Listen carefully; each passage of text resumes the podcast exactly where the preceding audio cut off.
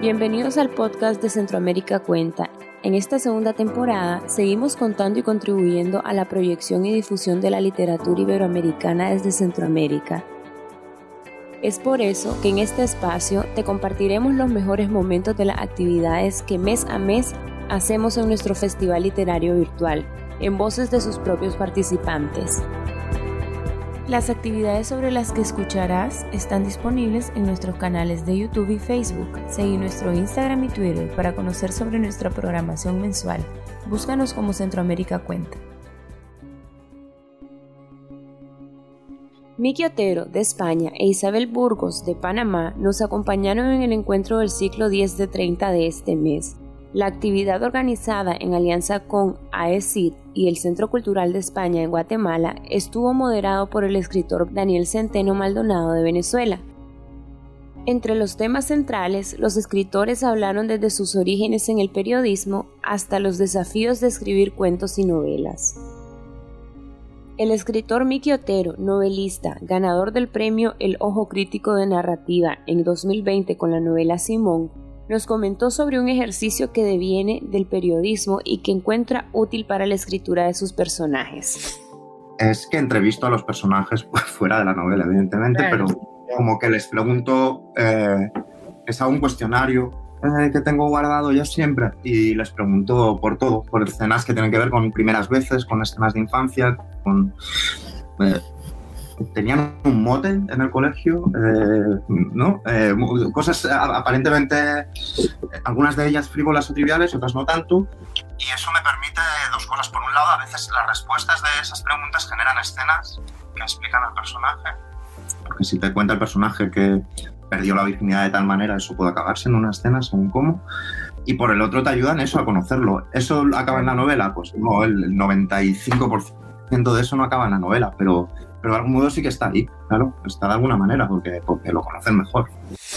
Por su parte, la narradora y dramaturga Isabel Burgos nos reveló uno de sus grandes deseos y los desafíos que se le presentan para cumplirlo.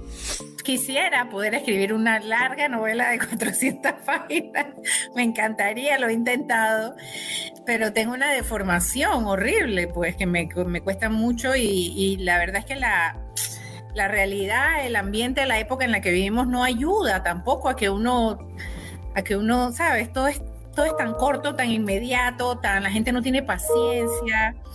La ciudad de Panamá es una ciudad de mucha, eh, donde la gente no, no tiene tiempo ni tiene paciencia, todo va muy rápido, todo este, y, me cuesta, me cuesta lo que, lo que hablábamos en antes. Ya quiero decir qué fue lo que pasó al final y quiero decir quién es el asesino y todo, ya lo quiero decir ya, es difícil, me cuesta mucho. Eh, las circunstancias de la vida me han llevado a ser cuentista. Eh, pero bueno, y, también las circunstancias de la vida me han llevado, porque he trabajado demasiado en teatro, a tener que yo misma resolver cosas que tengo dentro y temas que quiero tocar. Uno tiene una idea y empieza trabajando un género y la misma idea te dice, es que esto no es un cuento, esto no es una obra, esto es otra cosa, esto es un guion, o esto es un, o sea, el mismo, el mismo, la misma historia te va llevando y, y, bueno, sin saber mucho realmente lo que estaba haciendo, pues me tocó escribir eh, eh, estas obras de teatro que a las que les ha ido muy bien, pues, pero realmente mi, mi corazón está en el cuento, pues Días más tarde, realizamos un conversatorio para visibilizar y dialogar alrededor de obras que abordan la diversidad en el más amplio sentido en la literatura contemporánea. En Historias para Contar con Orgullo participaron Ariel Richards de Chile, Uriel Quesada de Costa Rica y Giuseppe Caputo de Colombia, quienes platicaron con la escritora costarricense nacida en Argentina, Camille Schumacher. ¿Escribimos desde lo que somos o somos lo que escribimos? Estas fueron algunas reflexiones de Giuseppe Caputo alrededor de esta pregunta. Pienso que lo identitario, o más bien me gusta pensar lo identitario como un punto de salida eh, más que un punto de llegada. O sea, es decir, siempre eso está renovándose y, lo, que, lo que se vuelve un punto de llegada se vuelve enseguida un punto de salida. Pero sí creo que ambas cosas ocurren eh, en simultáneo, sobre todo porque la escritura, al menos yo la vivo como, un tiempo de descubrimiento. Y, y por ejemplo, los, los, libros los escribo, digamos, como permitiendo, digamos, que, que, los textos me hablen, ¿sí? Uno obviamente empieza con, con unas ideas, pero todo eso va cambiando a medida, digamos, a medida que, que se va avanzando en, en, el, proyecto, en el camino escritural y muchas veces uno tiene la tentación de, imponer la idea original que tenía, pero lo que yo creo, lo que creo que hay que hacer es más bien escuchar el texto para permitirse justamente, sí, como una, una transformación permanente, diría yo. A su vez, la diseñadora gráfica y escritora trans chilena Ariel Richards encuentra un motivo de orgullo en los logros de sus compañeros. Ahora sus palabras. Realmente va, viendo cómo empiezan a florecer sus carreras, cómo empiezan a, a, a circular los libros que ellos crearon, cómo eh, inquietudes que eran muy nacientes en un momento universitario, académico y efervesciente de, de querer, de querer entender, empiezan a, a, causarse en proyectos artísticos. A mí eso te, te juro que me puso mucho orgullo, o sea, de repente veo a mis compañeros como publicando en Estados Unidos eh, con traducciones, eh, estando a la par de como las grandes voces latinoamericanas y eh, ahí como creo que creo que parte de la, de la autoidentificación tiene también que ver con la generosidad de encontrar como la alegría la alegría de los demás. y a mí eso me ha pasado mucho últimamente, como que creo que que yo era una persona creo que envidiosa, podría decir. Y mm, la envidia, digamos, como que no podría hacerla pensar a uno en un tipo de orgullo diferente. Y creo que hay mucho orgullo en, en encontrar felicidad, la felicidad de la gente que uno quiere. Eh, sobre todo cuando se trata de um, desarrollo de proyectos artísticos, porque creo que todas las personas que estamos acá sabemos lo que cuesta, digamos, traspasar lo que nos, las emociones que tenemos, las ideas más intelectuales a um, un formato que sea legible por otra persona persona y más aún que pueda emocionar eh, a otra persona. Uriel Quesada, escritor costarricense radicado en Estados Unidos, nos habló sobre las cosas de las que siente orgullo y los contrastes con otros aspectos de su día. A mí me orgullecen mis libros porque es una parte muy importante de, de lo que yo hago y, y, y, de lo que yo sueño y de lo que yo espero. Eh, no es la parte más importante de mis días porque yo tengo un trabajo también para, para pagar las cuentas y es un trabajo aburridísimo, pero también me, me aburre porque yo trabajo en una universidad. Yo soy administrador en una universidad, ni siquiera enseño, ya, ya no volví a enseñar. Eh, pero creo que, la, que, las dos áreas tienen algo en común que es eh, en cierta manera, trabajar por mí, pero trabajar por los otros en estos, en estos días, cosas incluso trágicas como, como lo que está ocurriendo en los Estados Unidos con, con el derecho al aborto. Eh, he tenido oportunidad de hablar con gente, mm, de consolar, de consolarme, y entonces eh, eso es el espacio de, de, la enseñanza el que me lo ofrece. Entonces eso, eso también me tiene, me tiene muy orgulloso, me hace sentir, me hace sentir muy bien. Para cerrar el mes, desarrollamos una actividad más de nuestra iniciativa, Cuenta en plural, donde se reflexiona en torno a las diversidades en todos los sentidos que se visibilizan desde la literatura, la política y el activismo.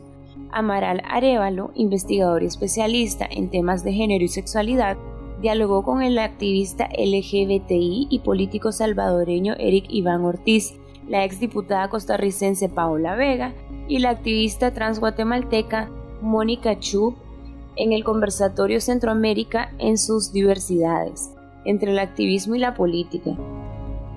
Durante su intervención, Mónica Estefanía Chub nos expuso una radiografía de la situación de derechos y las políticas en pro de la comunidad de la diversidad sexual en Guatemala. Tenemos eh, la política LGBTIQ, que de igual forma también no se le ha dado prioridad. El presidente de Guatemala el actual, que eh, pues tuvo que expulsar a lo que es a la COPRED. Lastimosamente esta entidad ya no está trabajando, porque a través de ellos es de que se había creado la política de la comunidad LGBTIQ y pues ahora se le está eh, dando prioridad nuevamente para poder seguir trabajando en esto y para que realmente pues la política siga eh, siga y avance lastimosamente pues en estos años pues hemos visto muchas muchas situaciones que a lo largo del tiempo nos ha estado viniendo afectando, porque eh, claro ejemplo tenemos en este año, tuvieron que, que aprobar la, la iniciativa de ley 5272 una iniciativa de ley que realmente pues para nosotros como comunidad eh, nos venía a afectar bastante porque no se reconocía lo que es un padre diverso, no se reconocía que es una madre diversa, que de igual forma que esta iniciativa de ley venía a vulnerar nuestros derechos como comunidad, venía a que realmente para pues, la sociedad nos siga eh, agrediendo físicamente, que la sociedad homofóbica nos siga asesinando como hoy en día lo han estado haciendo porque da coraje también a la vez ver eh, cómo han asesinado a compañeras y compañeros y las entidades correspondientes nunca han eh, correspondido contra todos estos crímenes de odio. Paola Vega, a su vez, compartió sobre sus perspectivas alrededor de un fenómeno que ha notado alrededor de la lucha por los derechos identitarios y culturales en Costa Rica. Creo que la única manera de poder avanzar ha sido eh, mediante la escalada a nivel judicial y ni siquiera a nivel interno, sino a nivel supranacional. Porque en Costa Rica las dos luchas más significativas, digamos, que se han logrado, una que es el matrimonio igualitario y la otra la, norma técnica de aborto terapéutico que, está a años luz de los derechos en materia sexual y reproductiva que tendríamos que tener las mujeres y es simplemente que si una mujer embarazada, bueno, que si una persona gestante embarazada, su vida corre riesgo en el momento del embarazo pueda pueda acabar con, con el embarazo. Avance tuvo que ir también a la Corte Interamericana de Derechos Humanos, el, famoso caso, por si no lo conocen, Ana y Aurora, que permitió que, bueno, que obligó a Costa Rica a garantizar e, ese, esa herramienta. Entonces, ahí algo nos dice eh, que de alguna manera nuestras instituciones están fallando, que mediante los estados social de derecho, sociales de derecho o lo que queda de ellos en varios países, que es el caso, eh, no, no están respondiendo efectivamente al ritmo acelerado de las demandas sociales eh, y que la única forma parece ser efectiva que nos está quedando es judicializar. En El Salvador, las cosas no son tan diferentes y para contrastar la situación entre pasado y presente, escucharemos a Eric Iván Ortiz, político y activista salvadoreño.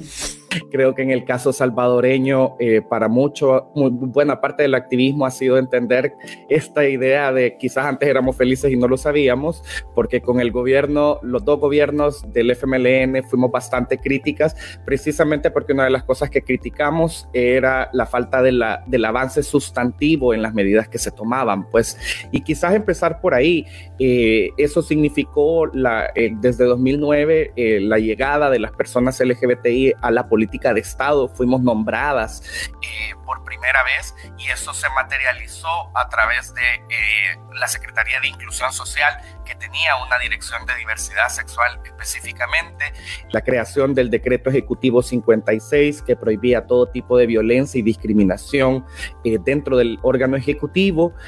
posteriormente, en el siguiente gobierno del FMLN, tuvimos una mayor apertura con ministerios, se crearon mesas de trabajo con el Ministerio de Salud, con el Ministerio de Trabajo, con el Ministerio de Educación, eh, que eran muy importantes, pues porque atañen, eh, y el Ministerio de Seguridad sobre todo, que era particularmente importante en vista de eh, la violencia estructural que nos atraviesa a toda la sociedad salvadoreña, pero con diferentes matices y particular violencia hacia las personas LGBTI.